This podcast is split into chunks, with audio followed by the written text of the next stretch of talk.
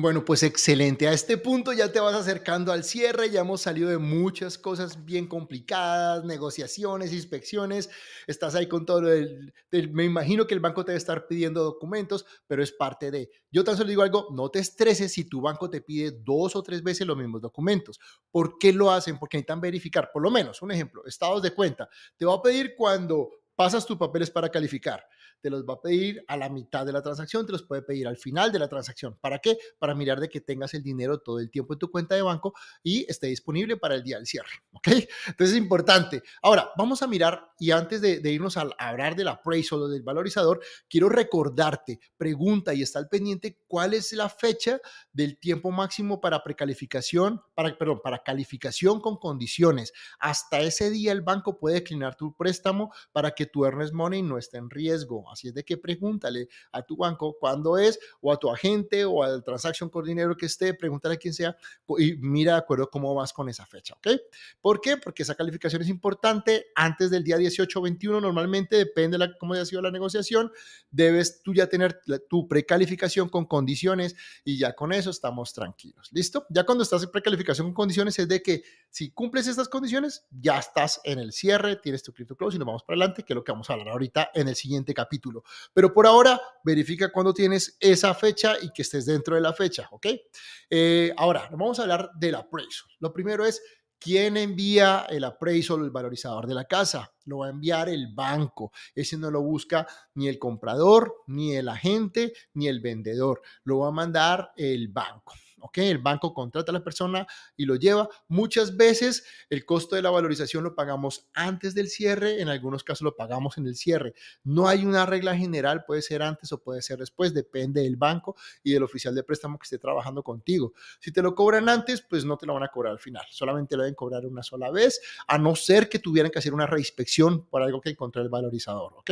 Una vez más, como te dije, y espero que hayas visto esta, esta, estos capítulos, porque en un capítulo anterior, cuando hablamos del préstamo FHA, es importante, si tú vas a comprar una casa con préstamo FHA, el appraisal del préstamo FHA es mucho más riguroso en la condición de la casa que un préstamo con, que el appraisal de un préstamo de un banco convencional. Así es de que si vas a comprar casa con FHA, ojo, debe ser en la mejor condición, no debe tener maderas podridas o en mala condición, así a simple vista. Y como les digo, la casa no debe tener ningún tipo de Mm, de, digamos, de averías o de daños en las estructuras grandes como es el techo, la calefacción, el aire acondicionado, la plomería, la electricidad, en fin, en nada de lo grande o la misma fundación también, ¿no? Entonces, es importante eh, que tengas claro eso cuando ves el appraisal.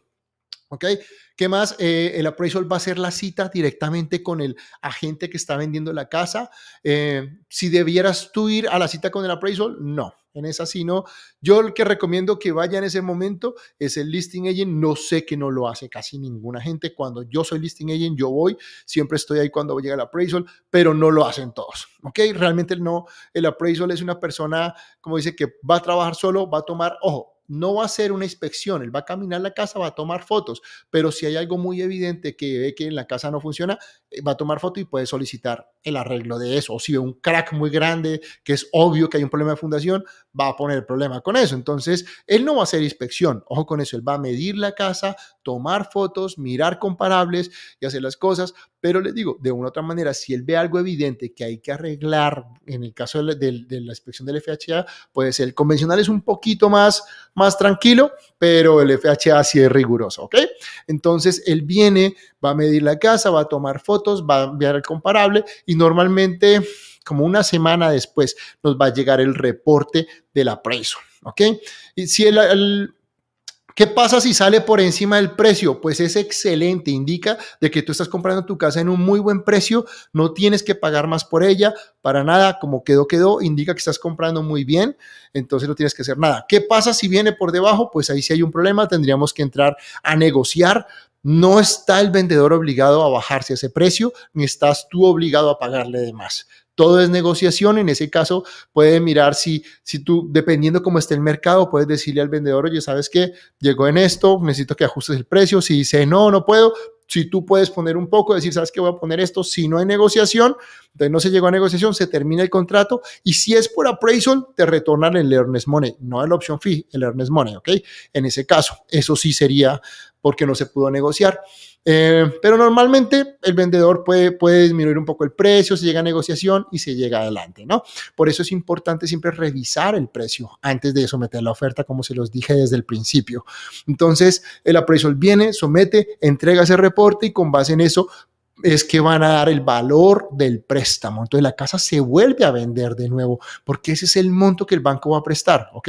Tú puedes estar valorizado, eh, perdón, calificado por 400 mil dólares. Pero si el banco viene y dice, esa casa solo vale 330 mil dólares, ese es el valor que te va a dar el banco por esa casa. No, tú puedes comprar otra a ese otro valor, pero por esa casa el banco solo te va a dar ese valor. ¿Listo? Entonces, por eso es importante que tengamos en cuenta lo que es esto y quiero aclarar una vez más. El, appraisal no va a ser una inspección, va a valorizar la casa. Eso es lo que va a hacer, determinar el valor que el banco va, a hacer el préstamo de la casa. ¿Ok?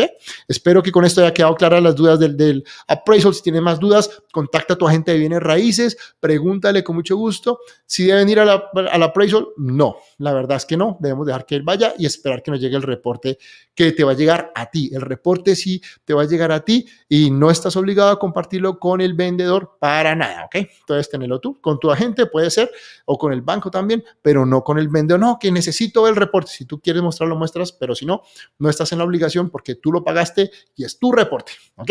Cuídense mucho y nos vamos ahorita nada más a mirar lo, lo que necesito tener preparado para irme antes, antes del cierre. ¿Ok? Chao, chao.